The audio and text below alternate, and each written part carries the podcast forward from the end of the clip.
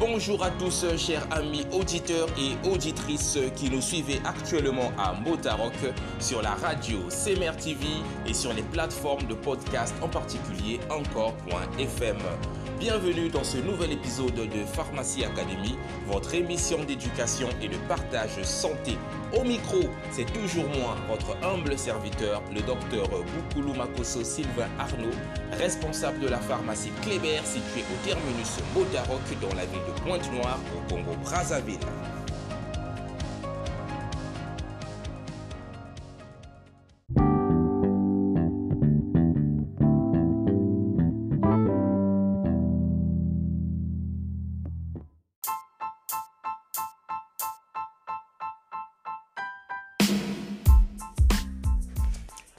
Aujourd'hui, chers auditeurs et auditrices, nous allons aborder un sujet assez particulier, un sujet d'actualité, un sujet qui nous concerne, nous, ici à Pointe-Noire et en réalité toute la population congolaise. Un sujet qui va tourner autour de la santé. Comme d'habitude, c'est le but et l'objectif même de ces podcasts Pharmacie Academy. Nous remarquons qu'il y a beaucoup de décès dans nos familles, dans nos quartiers, dans nos villes, à travers le pays. Beaucoup de décès qui sont dus à de multiples causes, ça c'est sûr. Ainsi va la vie. Mais nous remarquons aussi qu'il y a sans doute beaucoup de décès qui seraient dus à des raisonnements faux, à des convictions ou à des interprétations erronées. Euh, des raisonnements qui entraînent certains patients à se retrouver de l'autre côté de la vie, à se retrouver au niveau de la morgue. Alors, on se pose la question de savoir euh, comment se fait-il que on arrive à mourir euh, lorsqu'on est malade, alors que nous avons quand même un système de santé assez intéressant. Nous avons des médecins, nous avons euh, des infirmiers, nous avons des hôpitaux, nous avons des laboratoires d'analyse, nous avons des pharmacies, nous avons donc du bon médicament euh, dans le pays. Mais comment se fait-il que certaines personnes décèdent encore aussi facilement de certaines maladies? Mais nous avons poussé la réflexion un peu plus loin, chers auditeurs, et nous avons remarqué dans l'exercice de notre fonction qu'il y a beaucoup de personnes qui croient au fétichisme, qui croient aux théories de certains illuminés qui leur font comprendre parfois que leur maladie serait due à des envoûtements, que leur maladie serait due à une main noire, que leur maladie serait due à tel ou tel parent qui voudrait leur faire trépasser, entre guillemets, les manger. Euh, beaucoup de théories comme ça farfelues que nous remarquons, que nous entendons de la part des patients dont nous avons la gestion, euh, des patients que nous recevons, et je pense que même mes amis médecins euh, vont aller dans le même sens que moi.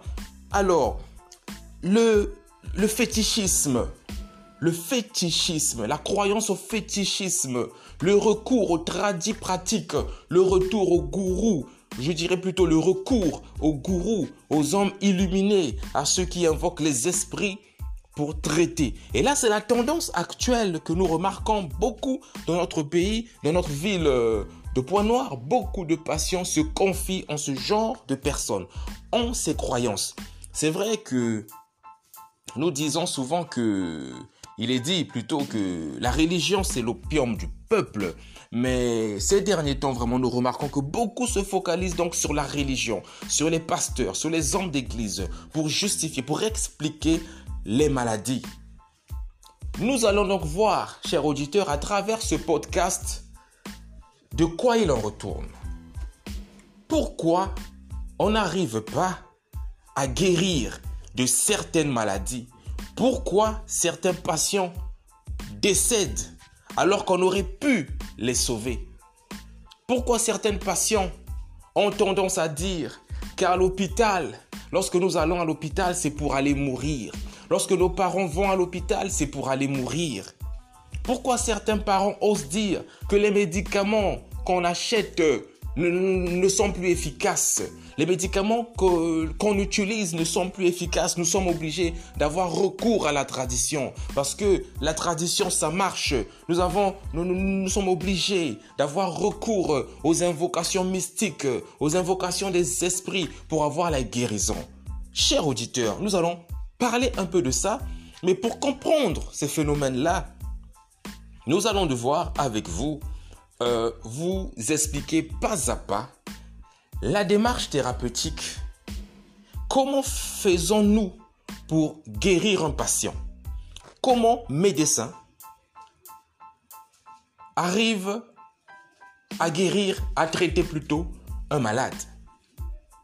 Nous allons vous parler des différents acteurs qui interviennent dans le processus de guérison d'un éventuel patient. Nous allons vous parler des acteurs qui interviennent dans le processus de diagnostic d'une maladie. Et vous allez voir, on va tout combiner dans le même temps. Vous allez comprendre les points forts et les points faibles et le pourquoi on arrive à des situations extraordinaires, à des situations qui, qui entraînent même, chers auditeurs, la destruction des familles. Rendez-vous après cette petite transition.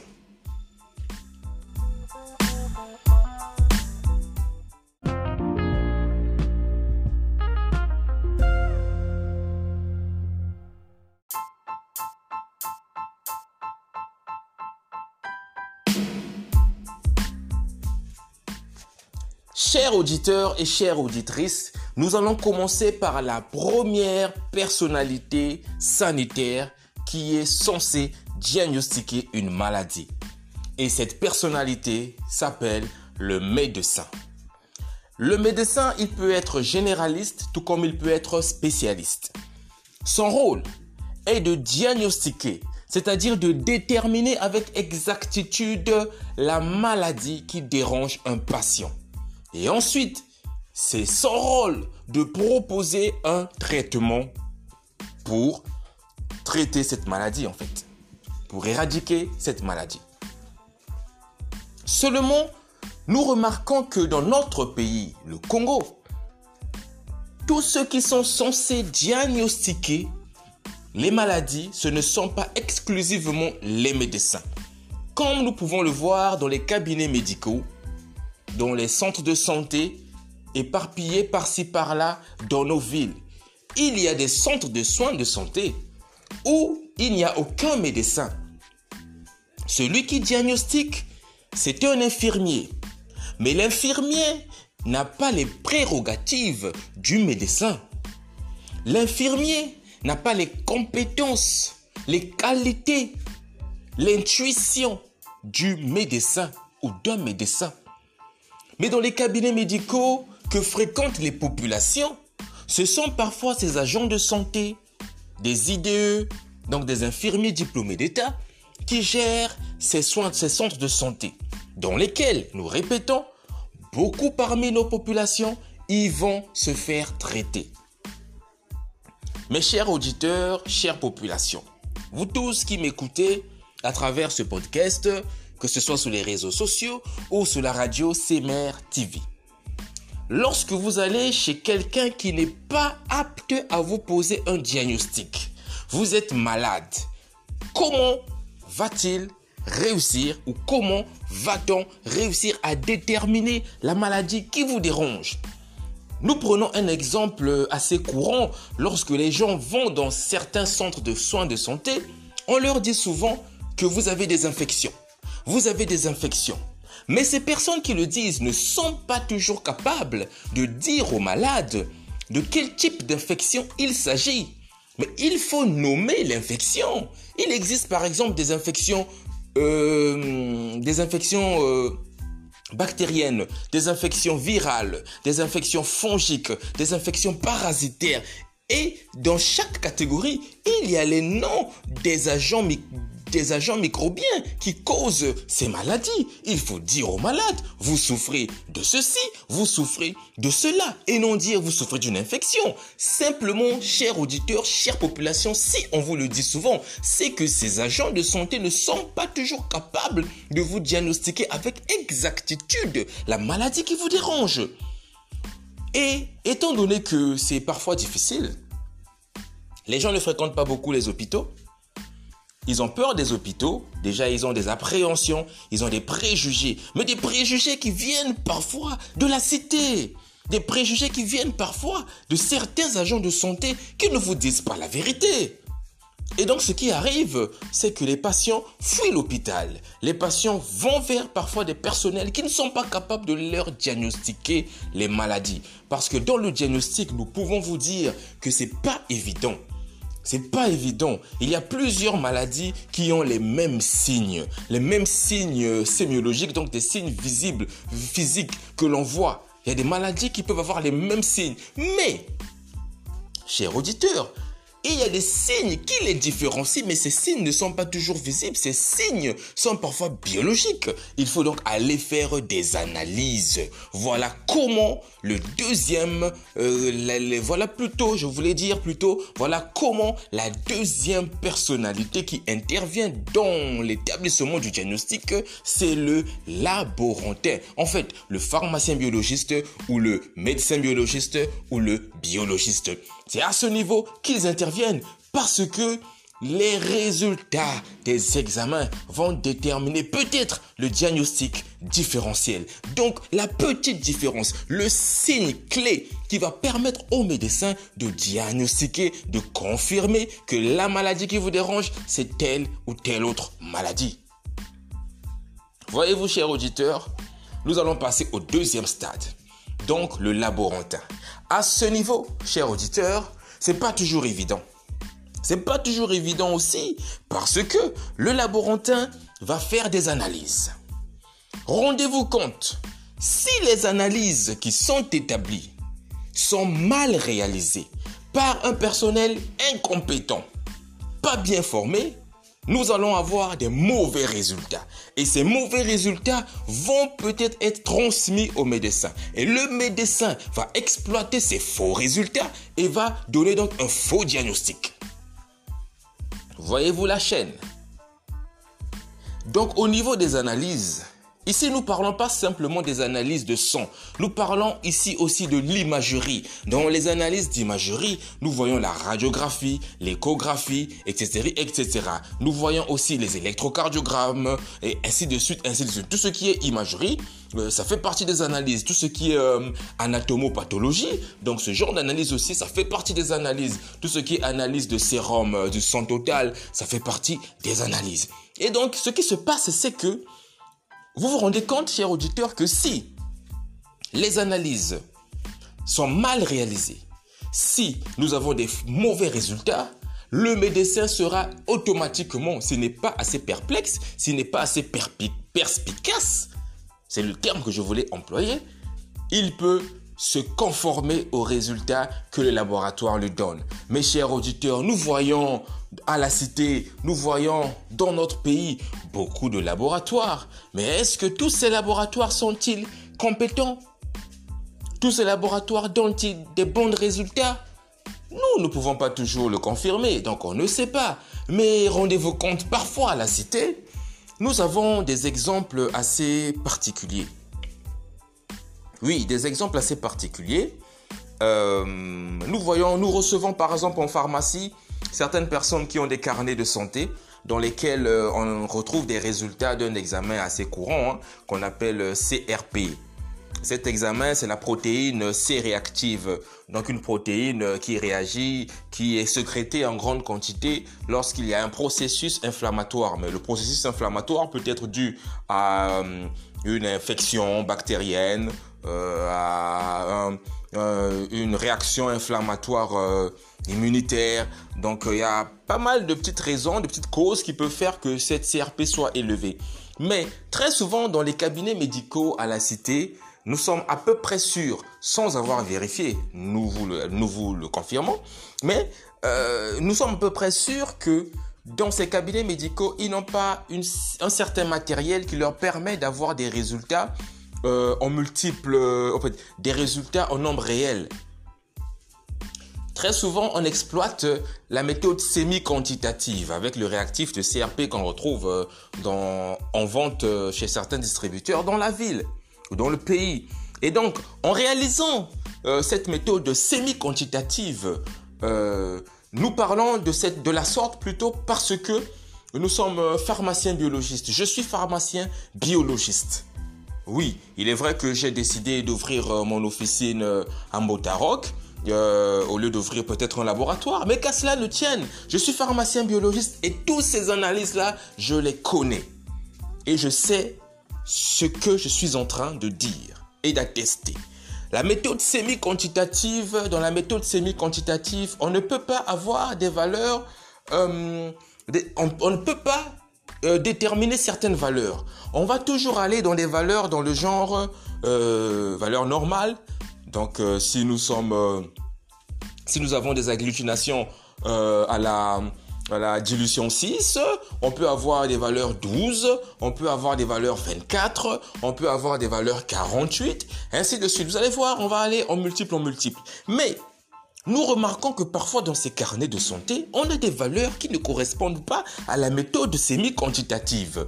Il est peut-être intéressant que la direction départementale de la santé de certaines villes aille vérifier sur le terrain qu'est-ce que ces laboratoires font pour donner certains résultats.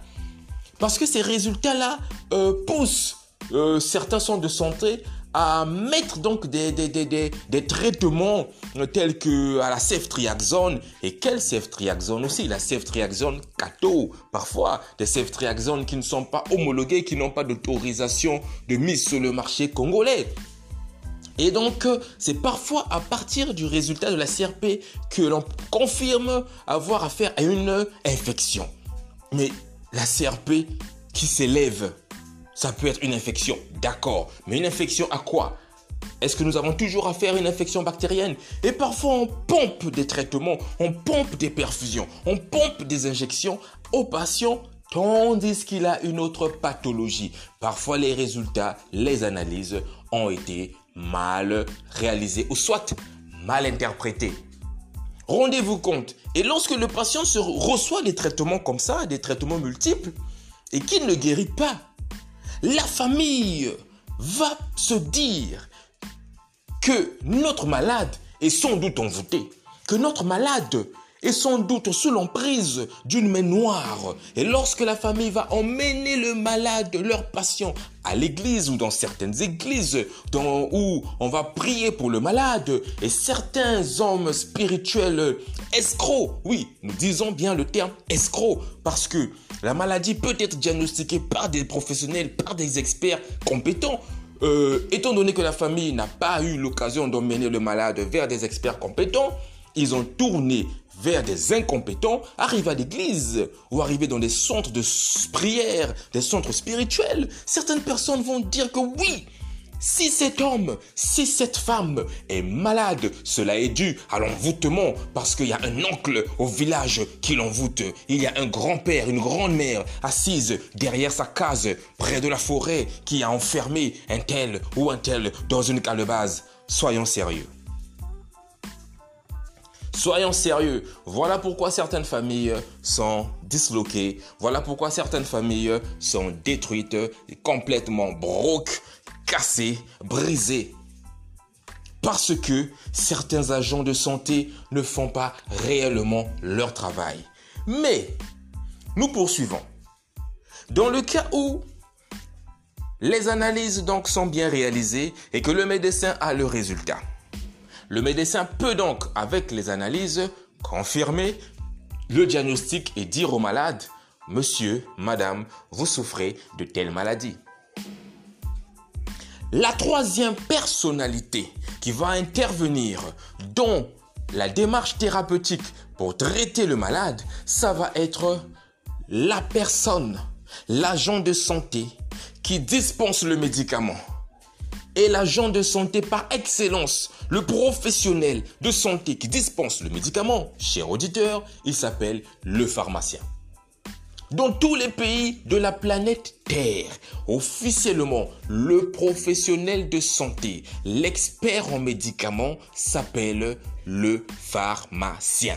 Et donc c'est le pharmacien, cette troisième personnalité dans le circuit du traitement, dans la démarche thérapeutique du patient qui va intervenir parce qu'il va recevoir donc l'ordonnance du médecin et il va devoir délivrer le produit au malade. Et là encore, cher auditeur, il y a parfois problème. Et oui, il y a parfois problème. Et là, problème majeur. Dans la population congolaise, beaucoup parmi la population ne fréquentent pas les officines. On leur remet des ordonnances, ils viennent en officine, ils viennent juste prendre les prix, ce qu'on appelle chiffrage. Nous ouvrons la parenthèse pour dire à la population que le chiffrage n'est pas obligatoire et qu'il y a certaines pharmacies qui ne vous mettent pas les différents prix sur les produits au niveau des ordonnances, tout simplement parce que, premièrement, le malade va parfois choisir le médicament moins cher pour commencer à se traiter. Mais parfois, le médecin recherche une synergie, c'est-à-dire une combinaison des effets pour avoir un effet maximal dans le traitement de votre maladie. Parfois, le médecin sait que lorsqu'il a prescrit tel médicament, or ce médicament a des effets secondaires, ce médicament a des effets indésirables et des effets indésirables qui va vous rendre, euh, qui va rendre votre traitement euh, pas trop agréable. Vous ne serez pas à l'aise. Et le médecin peut donc mettre un médicament pour contrecarrer ces effets secondaires, qui vont donc, qui va donc un médicament qui va inhiber ces effets secondaires. Mais ce qui se passe, c'est que si ce médicament c'est le plus moins on va chiffrer le, plutôt le patient, lui, il va choisir ce produit à acheter. il va commencer à acheter ce médicament. Mais or, ce médicament, il a été placé sur l'ordonnance juste pour camoufler, pour inhiber, pour enrayer, pour éliminer les effets indésirables de certains médicaments. Pensez-vous que le malade va être guéri? Voilà pourquoi certaines pharmacies ne vous chiffreront pas les ordonnances, ils vous mettront le prix total. Et donc, puisque les malades ne se ravitaillent pas toujours en pharmacie, ils vont dans les marchés domaniaux. Ils vont dans les marchés euh, domaniaux pour se ravitailler en médicaments. Soit disant que là-bas, les médicaments sont moins chers, ils peuvent trouver les mêmes médicaments que les médecins ont prescrits. D'accord. Il n'y a pas de problème par rapport à cela, mais nous rappelons à la population que en y allant, vous n'avez aucune garantie de l'efficacité des médicaments que vous achetez, de l'innocuité. Et donc, voilà des patients qui vont aller acheter ces médicaments dans les marchés domaniaux, sur des tables, dans des kiosques. Le médecin à la base a prescrit a plutôt diagnostiqué la maladie correctement. Il est passé par des analyses, il a pu établir son diagnostic différentiel, il a confirmé que la maladie c'est bien celle-là qui dérange le malade. Il a mis une ordonnance, une vraie ordonnance. Le malade ne va pas acheter les produits en pharmacie, il va au marché. Et le traitement ne marche pas, par hasard. Et il va dire à la famille, que mokena noa bakisi ya pharmacie mais vena kusimbaka. Donc, ça veut dire que la maladie dont je souffre n'est pas une maladie normale, c'est une maladie mystique. Il faut aller voir le gourou qui va nous montrer qui est en train de me rendre malade. Soyons sérieux, chère population. Changeons de mentalité et changeons de raisonnement. C'est pas comme ça qu'on va avancer, c'est pas comme ça qu'on va évoluer. C'est des choses qu'il faut laisser de côté. Parce que lorsque un malade euh, euh, qui suit un traitement n'arrive pas à guérir, il faut se poser beaucoup de questions. Est-ce que la maladie a été bien diagnostiquée? Est-ce que les analyses ont été euh, bien réalisées? Est-ce que ce sont les bonnes analyses qu'il fallait faire? Ce qui veut dire, est-ce que le malade est passé devant le bon agent de santé, devant le bon médecin ou devant le bon clinicien? Est-ce que le malade est allé se ravitailler en médicaments dans un lieu euh, officiel tel qu'une pharmacie? Est-ce qu'il a bien respecté la posologie? Est-ce qu'il a bien donné les médicaments en fonction du poids? Est-ce qu'il n'y avait pas des interactions? Est-ce qu'il n'y avait pas des contre-indications dans lesquelles le patient se retrouvait? Tout ça, ce sont des éléments à analyser avant d'oser dire que mon patient n'arrive pas à guérir, il faut que j'aille voir euh, les féticheurs. Mes chers auditeurs, ces féticheurs, ces guérisseurs, ces gourous, toutes ces personnes qui, soi-disant, prient et ont des révélations sur les maladies de certaines personnes. Nous ne disons pas, en tant qu'agents de santé que nous sommes, que les maladies mystiques n'existent pas. Elles existent. Elles sont réelles. Mais avant d'y penser, rassurons-nous que le malade est bel et bien passé par un vrai médecin. Il a bien réalisé des vraies analyses. Et si on a pu diagnostiquer la maladie, il a pu avoir son traitement en pharmacie. Il a respecté les posologies, il a respecté le traitement et ça ne marche toujours pas. Là, on peut s'imaginer beaucoup de choses. Parce que, chers auditeurs, lorsque vous faites confiance à certains gourous, lorsque vous faites confiance à certaines personnes farfelues pour établir votre diagnostic qui, soi-disant, est d'origine mystique, spirituelle, vous pouvez vous enfoncer pour mourir à la fin. Nous allons vous donner certains témoignages. Des témoignages palpables. Des témoignages que nous avons vécus. Parce que nous avons eu à perdre des amis. Nous avons eu à perdre des frères. Nous avons eu à perdre des parents à cause de ces croyances mystiques, à cause de ces croyances farfelues, nous les appelons. Rendez-vous après la transition pour la suite et pour le début de nos témoignages. Et à travers ces témoignages, vous allez comprendre qu'il est important, cher auditeur, lorsque vous êtes malade, de passer devant des agents de santé qui connaissent leur boulot.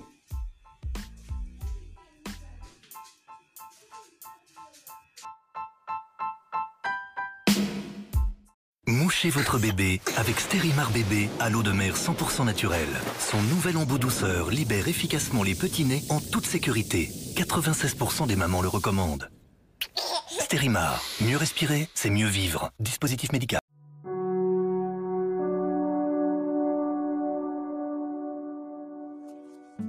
Chers amis auditeurs et auditrices, le premier témoignage que je vais vous donner, c'est celui d'un de mes amis, un ami personnel, euh, qui souffrait d'une maladie dont je vous donnerai le nom à la fin de ce témoignage. Alors, il faisait ses activités entre Brazzaville et Pointe-Noire et il va brusquement tomber malade euh, en cours de route, il va tomber malade euh, à Brazzaville et on va donc l'interner dans un centre de santé, un cabinet médical dont je tais le nom à Brazzaville.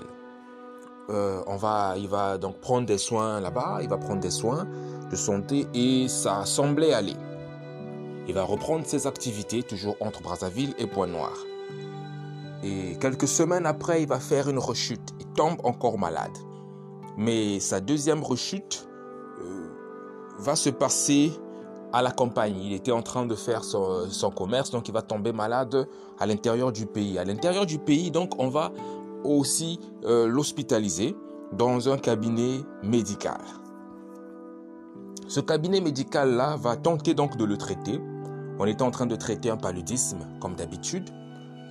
Donc avec des perfusions, avec des, des, avec des perfusions d'antibiotiques, etc., etc. Et ça va, son état de santé n'allait toujours pas. Ça n'allait toujours pas.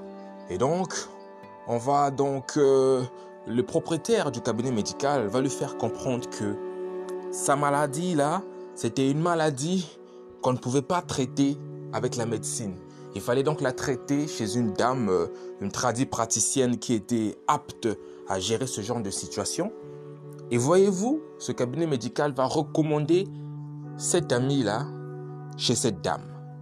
Et évidemment, il va y aller. Il va y aller. Il va y aller.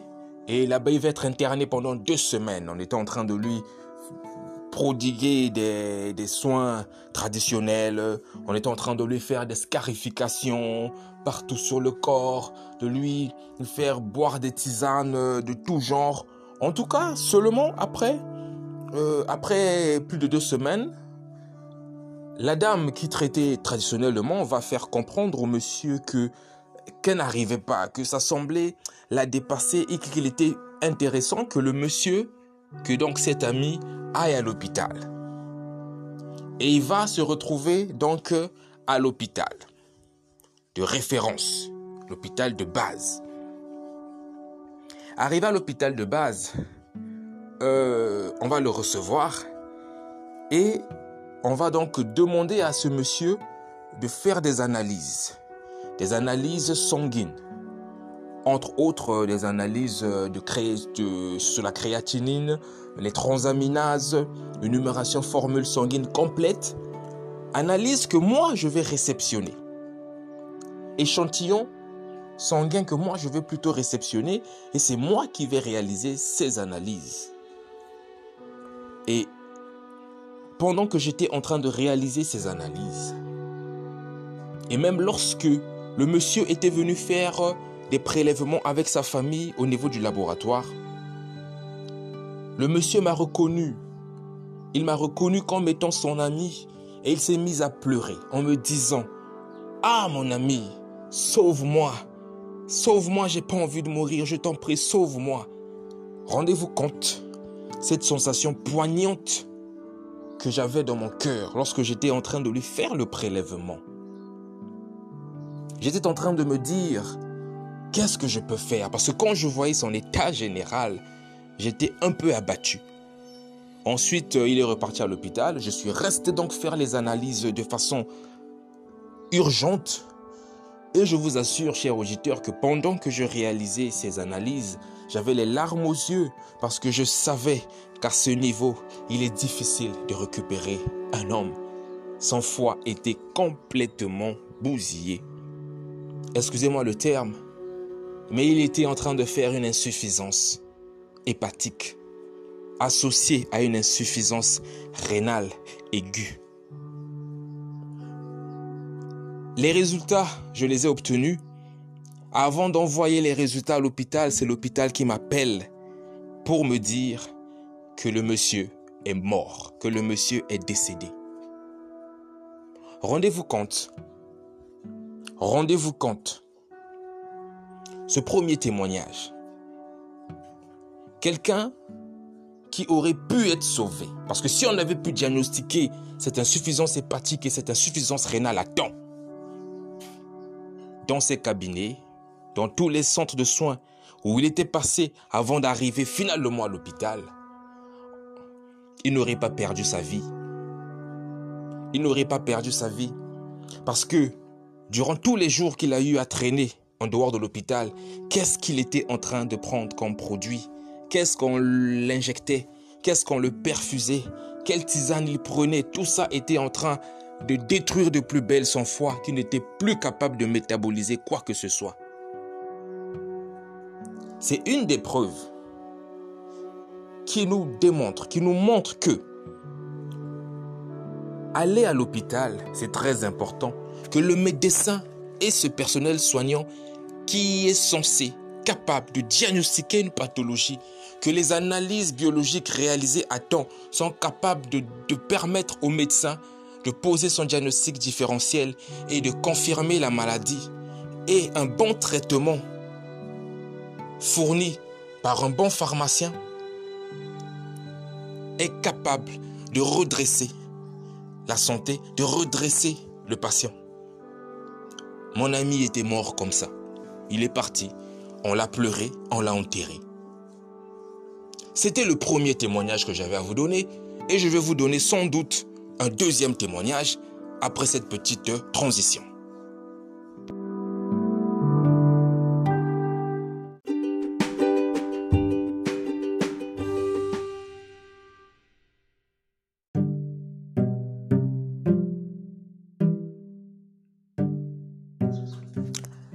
Chers auditeurs et chères auditrices, le deuxième témoignage que j'aimerais vous donner concernant toujours euh, notre sujet, c'est l'histoire d'un petit enfant qui, euh, était malade. Le petit avait autour de 12 ans, il avait 12 ans à peu près. Et donc euh, ce petit garçon, il avait une espèce de blessure au niveau de la jambe gauche. Une blessure qui ressemblait à ce qu'on euh, appelle vulgairement Mwanza. Voilà, ce genre de blessure euh, qui serait d'origine mystique qu'on aurait euh, jeté à l'enfant pour qu'il soit malade. Donc le pied était malade, il y avait le pied était blessé, il y avait une grosse plaie au niveau de la blessure, ce qui semblait être une blessure bien sûr. Et donc Comment je vais être au courant de ça le, papa de l'enfant ainsi que l'enfant vont débarquer à l'officine, vont débarquer à la pharmacie. Arrivé à la pharmacie, le patient, plutôt le parent, euh, le papa de l'enfant était, euh, était vraiment abattu. Euh, il s'est mis à me raconter l'histoire de la maladie. Et donc, étant donné que on avait déjà eu à diagnostiquer, à élaborer un diagnostic en disant que c'était quelque chose qu'on avait jeté à l'enfant, euh, l'enfant avait suivi des traitements traditionnels qui semblaient ne pas marcher. Et euh, euh, il avait pris des multiples produits, il avait des interdictions parce que les guérisseurs lui avaient dit, lui avaient demandé de ne pas manger ceci, de ne pas boire ceci, de ne pas faire ceci.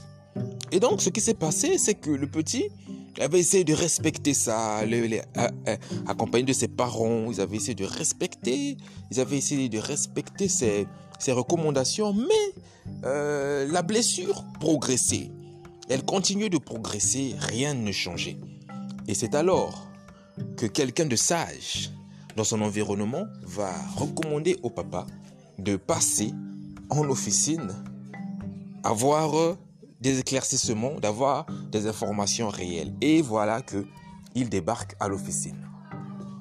En tant que pharmacien, dès que j'ai vu le pied de l'enfant, j'ai observé le pied de l'enfant, on avait affaire à une infection fongique surinfectée. Donc sur l'infection fongique, donc due aux champignons, sur sa dermatose fongique, il y avait des bactéries qui avaient proliféré. Et voilà comment on arrivait à avoir ce genre de blessure. Chers auditeurs, nous avons mis le traitement qu'il fallait. J'ai proposé le traitement qu'il fallait. Euh, le traitement allait sur trois mois.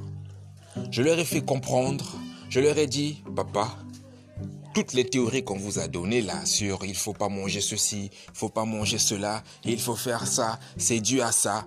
Je leur ai dit mettez ça de côté, suivez ce traitement et vous allez voir dans deux mois ce que deviendra cette blessure. Le parent était même euh, réticent. Le parent avait des doutes. Il se disait ah j'ai tellement été arnaqué, hein, j'ai tellement pris des produits, des tisanes, des soucis pour l'enfant est-ce que ce que ce jeune docteur me demande de prendre, est-ce que vraiment c'est ça le bon traitement? Je l'ai quasiment engueulé. Je lui ai demandé et je lui ai dit, et pourquoi êtes-vous venu ici? Pourquoi êtes-vous venu ici? Suivez ce traitement. Mes chers auditeurs, il a pris le traitement que je lui avais conseillé et il est parti. Je m'en souvenais même plus. Le jour où il m'a revu, il est repassé à l'officine par hasard. Je m'en souvenais même plus, je me souvenais même plus du cas. Et c'est lui qui va me rappeler. Il va me dire docteur, docteur. Ah, Inkimuke Pessinge. Je le regarde avec étonnement, je me pose la question, je me dis mais qu'est-ce qui se passe? Ce monsieur-là c'est qui? Il dit non, vous avez voir Kadomuke Pessinge parce que moi mon me beluka. Maintenant c'est maintenant il va bien. Oh toutes ces histoires de théories-là, des interdits, de ceci, de cela qu'on me donnait dans la tradition-là. Mais tout ça s'est tombé à l'eau. Votre traitement, ça a marché. La plaie a fini. Tout est fini. Donc, c'est bon, la plaie a guéri. Et il m'a même proposé, il me dit, il dit, docteur, le cadeau que je peux vous faire, je vais vous donner ma fille. Comme ça, vous allez l'épouser. Comme ça, vous allez nous faire des enfants intelligents comme vous. Cher auditeur, j'ai rigolé. Euh, je lui ai simplement dit que, monsieur, je me souviens du cas. Oui, euh, c'est notre travail, c'est notre métier. C'est notre métier de guérir, d'aider aux gens à guérir. Voilà pourquoi, à travers ces deux témoignages que vous venez de suivre, cher auditeur, euh, c'est des témoignages un peu pratiques qui nous permettent de voir l'arnaque dans lesquelles se trouvent certains patients en ce qui concerne les maladies qu'ils ont à traiter. Les maladies qui les dérangent. Il y a des arnaques et il y a des personnes qui perdent leur, qui perdent leur temps à suivre des traitements futiles, des traitements qui n'ont ni queue ni tête. Voilà pourquoi je dis que lorsque vous n'arrivez pas à guérir d'une maladie, ne pensez pas systématiquement que la maladie est mystique. Non. Est-ce que vous êtes tombé devant les bonnes personnes? Est-ce que vous êtes tombé devant les bons médecins, les bons agents de santé? Est-ce que vous avez eu les bons conseils? Est-ce que vous avez eu le bon traitement? C'est d'abord ça. Ne jugez pas directement, ne concluez pas. N'allez pas agresser le grand-père qui est assis au village. N'allez pas agresser la grand-mère qui est dans son champ. N'allez pas accuser l'oncle ou la tante qui ne vous a rien fait. Ne les accusez pas de sorcellerie. Simplement parce que vous-même, vous, êtes en train de suivre une démarche qui n'est pas une démarche officielle, qui ne correspond pas.